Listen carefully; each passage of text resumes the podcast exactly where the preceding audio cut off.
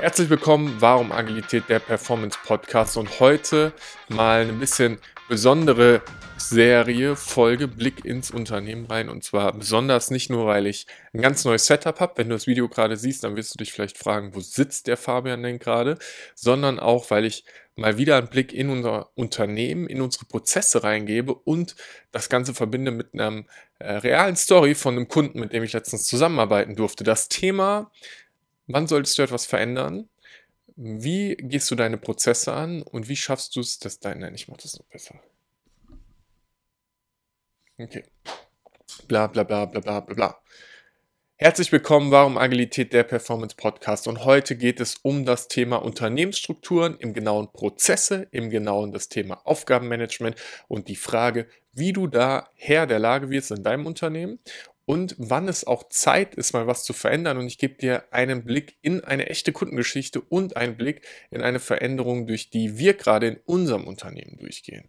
Ich bin Fabian, ich freue mich, dass du dabei bist heute wieder bei der nächsten Episode und lass uns mal direkt reinstarten. Wenn ich über das Thema Aufgabenmanagement spreche, und ich mich natürlich mit Agilität auch beschäftige und ich ein Unternehmen habe, dann wissen wir alle, es gibt die ganze Zeit Sachen, die du tun kannst. Und es gibt verschiedene Horizonte, in denen wir arbeiten. Typischerweise haben wir eine Dreijahresstrategie, das heißt, du weißt für dein Unternehmen ganz genau, wo möchtest du in drei Jahren ungefähr landen, im Sinne von Wachstum, im Sinne von vielleicht neuen ähm, Produktfeldern, die du erschließen willst, neuen Kundensegmenten, die du erschließen willst. Also irgendwie solltest du eine Strategie haben. Wenn du Unternehmer bist und heute keine Dreijahresstrategie hast, ruf mich gerne an, dann sollten wir drüber reden. Dann ernst gemeinter Tipp, setz dich hin und überleg dir, was ist meine Dreijahresstrategie? Wo möchte ich hin? Wo möchte ich landen? Das ist nicht das Thema des heutigen Podcasts. Wenn es dich interessiert, schreib es gerne in die Kommentare, dann sprechen wir da auch mal ganz detailliert drüber. Die Frage, die sich dann stellt, ist, wie erreiche ich diese Dreijahresstrategie? Also wie bekomme ich es hin, dass ich meine Ziele hinkriege? Und da unterscheide ich immer gerne zwischen der operativen Arbeit, also den Dingen, die du tust, wenn du mit deinem Kunden zusammenarbeitest, und dann operative Arbeit an der Strategie, am Wachstum. Und operative Arbeit bedeutet, es gibt geplante und ungeplante Arbeiten. Ungeplant bedeutet, Du sitzt gerade im Büro, du möchtest etwas machen, ein Kunde ruft dich an und sagt, hey, Fabian, XY, ich brauche sofort deine Hilfe und du kümmerst dich um das Anliegen deines Kunden.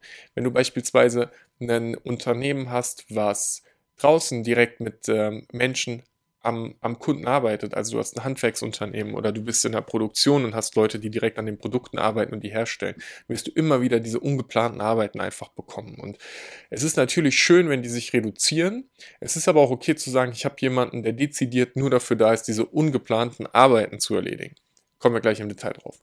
Geplante Arbeit, ganz klar, das und das mache ich dann und dann, wenn du beispielsweise ähm, weißt, dass du Angebote schreiben möchtest im Backoffice, dann kannst du genau planen, wann du das Angebot irgendwie schreibst. Wenn du mit einem Kunden arbeitest, kannst du einen Termin ausmachen, zu dem Zeitpunkt mit dem Kunden arbeiten, du kannst dich planen. Und natürlich ist es so, desto geplanter du bist, desto weniger bist du fremdbestimmt, desto eher tust du die Dinge in dem Zeitraum, in dem sie für dich gut funktionieren. Und die operative Arbeit, das ist immer beim Thema Arbeitsmanagement oder Aufgabenmanagement der wichtigste Part, weil wenn du mit deinem Kunden arbeitest, dann sehe ich das so, ist Kundenservice einfach eine Kernkompetenz von jedem Unternehmen und du solltest einfach ein Augenmerk darauf haben, dass die Qualität an Arbeit, die du deinem Kunden lieferst, total hoch ist, weil ohne Kunden funktioniert das Unternehmen halt typischerweise nicht. Konkretes Beispiel. Ich habe mit einem Kunden zusammengearbeitet und dort war ein Thema, dass sie strategisch arbeiten wollten, ähm, beziehungsweise die Strategie umsetzen wollten, um zu wachsen. Und das Problem war aber, dass nie Zeit dafür da war, weil es ganz viel ungeplante Arbeit gab. Und wenn du dir dann die Frage stellst, sollte ich jetzt vielleicht ein neues Taskmanagement-Tool einführen, also vielleicht Software zur Unterstützung nehmen? Sollte ich vielleicht besser aufschreiben, was ich zu tun habe?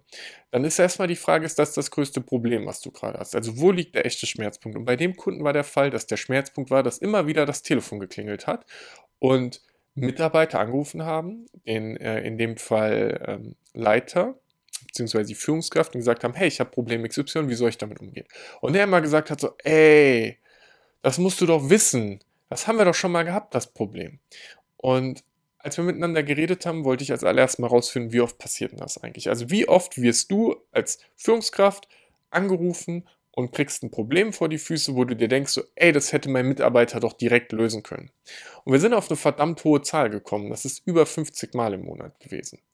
Und dann habe ich gesagt, okay, wenn du 50 Mal angerufen wirst wegen einem Problem, bei dem du denkst, hey, das hätte doch schon längst gelöst werden ähm, können, lass uns mal reingucken, was sind das für Probleme. Und das waren in dem Fall Dinge für, wie ich muss ähm, etwas nachbestellen und der Mitarbeiter hat sich aber nicht getraut, es einfach zu bestellen. Es ging um so Themen wie, äh, da hat ein Kunde angerufen, der hat ein Problem, ich weiß nicht genau, wie ich das machen soll. Und lauter Probleme, die schon legitim sind, aber die alle auch am Ende einfach sind, wo die Lösung immer wieder die gleiche ist. Und dann haben wir miteinander gesagt, okay, dann lass uns doch jetzt mal ganz konkret überlegen, in zwei Monaten, wie viele Anrufe bekommst du noch? Heute sind es über 50, wie viele willst du haben? Und dann haben wir herausgefunden, okay, wenn es unter 10 ist, dann ist es eine sehr gute Zahl. Wenn Mitarbeiter vor Ort sind, mit dem Kunden interagieren und es weniger als 10 Probleme pro Monat gibt, bei dem der Mitarbeiter nicht weiß, was er tun soll, ist das mal ein guter Anfang. Wie gesagt, wie schaffen wir das? Nummer 1. Wir kommunizieren an die Mitarbeiter das Problem wir sagen erstmal, hey Leute, pass mal auf, uns ist aufgefallen in den letzten Monaten, ihr ruft sehr, sehr oft an und fragt Dinge. Und ich denke so, hey, wir haben doch eine Lösung, wie wir das tun könnten. Und ich möchte gemeinsam mit euch überlegen, wie wir das hinkriegen, dass wir von diesen über 50 auf 10 kommen oder drunter. Und langfristig sogar auf null, weil wir möchten euch die Möglichkeit geben, die Sachen selbst zu lösen. Dann geht es euch besser, es geht dem Kunden besser. Ich habe mehr Zeit, mich um andere Themen zu kümmern. Wir haben alle gewonnen. Lasst uns überlegen, wie wir das machen. Schritt Nummer eins. Wenn es ein Problem gibt beim Kunden, dann haben wir jetzt hier einen Ort, das war in dem Fall ähm, ein Wiki, also eine Webseite, da kannst du draufgehen, kannst kurz nach dem Problem suchen und da steht die Lösung. Und wenn die Lösung da steht, kannst du die einfach so machen und musst auch gar nicht mehr nachfragen, ob das jetzt okay ist oder nicht, sondern einfach machen. Wenn die Lösung dort nicht steht, dann kannst du hier reinschreiben, es gibt noch keine Lösung für dieses Problem und wenn es akut ist, rufst du mich an. Also wenn es jetzt sofort gelöst werden muss und wenn es nicht gelöst werden muss, dann einmal am Tag gucke ich da rein, überlege mir, wie ich es lösen kann und dann sage ich dir, wie du es lösen kannst. Wenn du schon einen Vorschlag für eine Lösung hast, schreib die einfach direkt rein, dann reden wir nochmal drüber. Und dann in diesem Prozess gucken wir mal, wie wir es schaffen, die Anzahl an Anrufen runterzubringen. Und genau das hat der Kunde getan und ist dabei jetzt das umzusetzen. Und das finde ich ein ziemlich smartes Vorgehen, weil natürlich können wir darüber reden, wie du deine Strategie umsetzt, wie du Wachstum hinkriegst. Aber du kannst nicht wachsen, wenn du vom Tagesgeschäft einfach überlastet bist. Und ich habe die Situation selbst gehabt schon in meinem Job und da war es extrem für mich, weil mein Telefon im Schnitt alle sieben Minuten geklingelt hat. Ich habe darüber Buch geführt. Ich bin so unfassbar oft von Leuten angerufen worden, die immer Probleme hatten, bei denen ich gedacht habe, hey, das ist doch gar nicht wichtig im Verhältnis zu den Dingen, die ich tun sollte. Und mein Job war es dann, mir zu überlegen, wie schaffe ich das, dass die Probleme der Leute gelöst werden, ich wieder Freiraum bekomme und gleichzeitig alle irgendwie dabei noch gewinnen, weil die Probleme sind ja echt und real. Und bei sowas, da musst du Zeit verwenden. Das operative Tagesgeschäft ist in den meisten Unternehmen, die ich mitbekommen habe, eine Sache, die immer wieder Chaos verursacht. Und das sollte und muss strukturiert sein. Und dafür stelle ich mir mal die Frage, welchen Prozess kann ich nutzen? Also wie schaffe ich das, mein Problem zu identifizieren und dann ganz genau zu überlegen, was sind die Schritte, um dahin zu kommen, ohne mich darüber aufzuregen, Emotionalität raus, einfach ganz sauber zu überlegen, wie schaffe ich es am schnellsten, dieses Problem zu lösen. Manchmal bietet es sich an, wenn du jemanden fragst, einen befreundeten Unternehmer. Es kann helfen, dass du dir Beratungen einkaufst und sagst, hey Leute, wir wollen das jetzt mal anständig lösen. Es gibt unfassbar viele Möglichkeiten, das zu tun. Du kannst dich selbst hinsetzen und überlegen, gar kein Problem. Aber operative Arbeit ist der Nummer 1 Wachstumsblocker, wenn du einfach nur im Chaos bist. Und was ich in der Realität erlebe, ist, dass es am Ende ganz häufig dann halt ausgebügelt wird von irgendjemandem. Es kann ein Mitarbeiter sein, ist aber auch häufig der Geschäftsführer, der dann am Samstag da sitzt und die Sachen dann halt noch macht, der unter der Woche nicht dazu gekommen ist, die Dinge zu tun, die er eigentlich tun sollte. Der unter der Woche nicht dazu gekommen ist, mit dem Steuerberater zu reden, Rechnungen zu schreiben, was du vielleicht als Unternehmer mit ein paar Mitarbeitern nicht mehr selbst machen solltest. Kleiner Hinweis. Und und diese Person bügelt das aus und die brennt natürlich dann auch irgendwann vielleicht aus. Gerade wenn du dann ähm, auch noch in einem Unternehmen bist, wo du halt nicht diese Backoffice-Struktur hast, also wo du nicht jemanden hast, der dir im Büro vielleicht alles abnimmt. Und da finde ich, ist ein spannender Gedanke, sich einfach mal bewusst zu machen, wo liegen denn meine Kosten für mein Vorgehen. Also wenn ich jetzt jede Woche 20 Stunden zu viel oder mehr arbeite, weil ich die operativen Probleme löse, Wie viel kostet mich das? Wenn ich meine Mitarbeiter permanent überfordert habe und die vielleicht öfter krank sind, wie viel kostet mich das? Wie viel kostet mich das, wenn jemand einfach so mal ausfällt, einen Tag nicht da ist, weil die operative Arbeit ja dann immer noch ansteigt? Und da einfach Transparenz zu schaffen und dann zu überlegen, okay, wie kriege ich das gelöst? Wenn du dann so einen Engpass gelöst hast, wenn du im operativen Tagesgeschäft sehr gut unterwegs bist, dann kannst du dir die Frage stellen, wie schaffe ich es, die Dinge zu tun, die mit Wachstum zu tun haben. Und da bin ich dann Freund von einem guten Aufgabenmanagement. Und wir haben ähm, beispielsweise jetzt in unserem Unternehmen das letzte Jahr auch in Sprints gearbeitet, also immer für zwei Wochen einen Plan gemacht, dann die Aufgaben erledigt, dann reflektiert, haben die Sachen gut funktioniert, nicht funktioniert, was haben wir geschafft, was haben wir nicht geschafft, sind also mehr in so einem Scrum-Modus unterwegs gewesen und merken jetzt gerade, hey, das ist gar nicht mehr der Modus, der für uns am effektivsten ist. Und ich befinde mich gerade in einer Luxussituation, in dem Sinne von, dass das operative Geschäft gut läuft und ich gerade auch die Zeit habe, mich mal mit Verbesserungen zu beschäftigen. Und das ist eine Sache, die ich immer wieder erlebe in Unternehmen, die halt nicht passiert, weil wenn du einen Prozess hast, der funktioniert, warum solltest du den hinterfragen? Also wenn ich ne, Aufgaben verteile und Aufgaben funktionieren und Aufgaben werden erledigt, warum sollte ich hinterfragen, ob das halt der beste Weg ist? Und ich finde, sowas sollten wir von Zeit zu Zeit immer machen. So einmal im Quartal uns hinzusetzen, zu überlegen, ist die Arbeitsweise, die wir haben, denn echt die sinnvollste? Wo haben wir Potenziale? Weil es gibt immer Potenziale. Unser Weg ist gerade, dass wir den Sprintmodus auflösen, dass wir sagen, okay, wir planen nicht mehr für zwei Wochen, sondern dass wir mehr in so einem Kanban-Modus arbeiten, ähm, dass wir damit auch das Tool gewechselt haben. Und ich möchte jetzt keine Namen nennen, um Werbung zu machen, aber einfach ein anderes IT-Tool als das, was wir vorher gehabt haben, ähm, weil es dort leichter ist, Aufgaben anzulegen, das ein bisschen mehr ein To-Do-Listen-Style will ich nicht sagen, weil es ist viel, viel mehr als eine To-Do-Liste, aber es hat verschiedene Sichten auf die Dinge. Ich kann gucken, welche Aufgaben muss ich in einer Reihenfolge ablegen, welche Aufgaben sind wo auf dem Kalender. Ich kann mir so eine Art Roadmap anzeigen lassen. Also es ist tatsächlich ganz interessant. Wenn dich das interessiert, schreib es auch gerne in die Kommentare, dann kann ich da auch mal drüber reden und mal einen Blick in die Maschine geben. Ähm, und für uns ist jetzt der Plan, uns montags zusammen hinzusetzen, zu gucken, was wollen wir diese Woche alles erledigen, dann die Sachen zu erledigen und am nächsten Montag wieder drauf zu schauen. Und ich habe ja eine Übersicht über die Dinge, die erledigt sind, dadurch, dass ich auf dieses Aufgabenboard schauen kann. Also wenn ich jetzt beispielsweise den Podcast drehe und als nächstes muss das Thumbnail erstellt werden von Lena, dann ist uns ja beiden klar, dass das passieren muss und ich sehe das halt auch. Also wenn sie eine Aufgabe hat, Thumbnail schreiben und ich erstelle die und weise die jetzt zu und sie erledigt die, dann ist das Thema erledigt. Da müssen wir nicht mehr drüber sprechen, ob das Thumbnail jetzt gemacht ist oder nicht, sondern wenn sie einen Vorschlag hat und nochmal wissen will, wie finde ich das, dann schickt sie mir das und ansonsten habe ich Vertrauen zu ihr und dann ist das auch so in Ordnung, wie das ist. Und damit werden wir jetzt versuchen, unsere ähm, Arbeit an der Strategie, unsere Arbeit am Wachstum halt sinnvoll abzubilden und damit sinnvoll halt umzugehen. Und natürlich macht es total Sinn, auch die operative Tagesarbeit in einem guten Tool abzubilden und sozusagen einen Prozess zu haben, wie Arbeit in, in praktisch wie Arbeit transparent gemacht wird, wie über Arbeit gesprochen wird, wie bestimmte Abstimmungen halt gemacht werden. Und das ist auch immer individuell in einer gewissen Art und Weise. Also ich glaube, jedes Unternehmen sollte in der Lage sein, transparent einfach drauf zu schauen und zu sagen, wo gerade was wie irgendwie passiert, zumindest auf einem gewissen Level.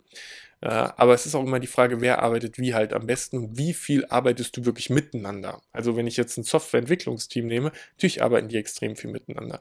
Wenn ich jetzt aber, sagen wir mal, äh, eine Schreinerei nehme, dann ist es natürlich nicht relevant, dass ich halt irgendwie als Aufgabe aufschreibe, so Autoladen.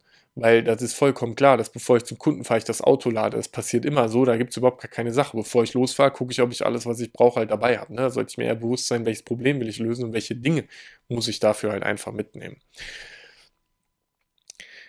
Die Frage, wann und wie mache ich das? Also, wann und wie mache ich das im Kontext von ähm, mich mit meinem Aufgabenmanagement beschäftigen und auch die Frage, wann verändere ich da was? Die erste Frage, die ich immer legitim finde, komme ich gerade der Art und Weise, wie ich arbeite, gut klar. Habe ich gut geplante Arbeit oder habe ich viel ungeplante Arbeit? Habe ich das Gefühl, überlastet zu sein, also viel, viel mehr Arbeit zu haben, als ich einfach wegschaffen kann? Oder ist das in Ordnung? Die zweite Frage. Was für ein Arbeitstyp bin ich? Wie arbeite ich mit Leuten zusammen? Reicht mir das, wenn ich auf dem Blatt Papier mir aufschreibe, was ich zu tun habe? Arbeite ich in einem Team? Möchte ich auch wissen, was die Leute zu tun haben? Arbeite ich mit anderen Leuten zusammen? Dann lohnt es sich schon, wahrscheinlich eine Tool-Unterstützung zu nutzen und das Ganze in den IT-Prozess rein zu gießen. wie, ähm, wie viel Zugriff brauche ich darauf? Wenn ich einen Papierblock habe, muss ich den immer dabei haben. Wenn ich die Sachen digital habe, kann ich sie aus dem Handy einfach rausziehen. Und dann bin ich gerade halt einfach noch im Operativen. Also ist es so, dass das, das operative Arbeiten gerade mein Hauptthema ist und ich muss schauen, wie schaffe ich es, dass ich den Service für meine Kunden besser erbringe, wie schaffe ich es, dass ich meine Produkte verkaufe, also wirklich das operative Arbeiten, damit das Unternehmen läuft. Oder sage ich, das operative Arbeiten läuft gerade so gut, dass ich Zeitraum habe, um mich um die Wachstumsthemen zu kümmern. Also zu überlegen, was sind die nächsten Schritte, damit das Unternehmen einfach wachsen kann. Und da würde ich schon differenzieren und von der Priorität her immer zuerst das Operative lösen, weil beim Operativen bist du typischerweise mit Kunden im Gespräch einfach, bist mit Kunden in der Interaktion und das ist einfach der Key, weil ohne Kunden funktioniert das Unternehmen halt einfach nicht. Und danach zu schauen, wie kann ich jetzt in Wachstum investieren, wie kann ich mich vergrößern, wie kann ich den nächsten Schritt gehen, falls das dein Ziel ist. Für mich persönlich heißt das, dass ich jetzt vor zwei Wochen mal ganz hart reflektiert habe, ist der Arbeitsmodus so, wie ich ihn gerade haben möchte, noch in Ordnung? Oder gibt es einen besseren Modus für mich? Ich habe einen besseren Modus gefunden und mit dem besseren Modus werde ich jetzt wieder arbeiten und damit diese kontinuierliche Reflexion einfach haben und dann mal schauen, was dabei rauskommt. Ich hoffe, die Folge hat dir gefallen und Spaß gemacht. Lass gerne ein Abo da, gib gerne einen Kommentar ab und dann werden wir uns nächste Woche zur nächsten Folge höchstwahrscheinlich wieder hören. Ich wünsche dir einen richtig guten Tag und heute ist, glaube ich, so ein Tag, wo du mal schauen kannst, hey, operative Arbeit, strategische Arbeit, wo stehe ich denn gerade, was mache ich denn und ist es nicht ein guter Zeitpunkt, um einfach mal zu reflektieren.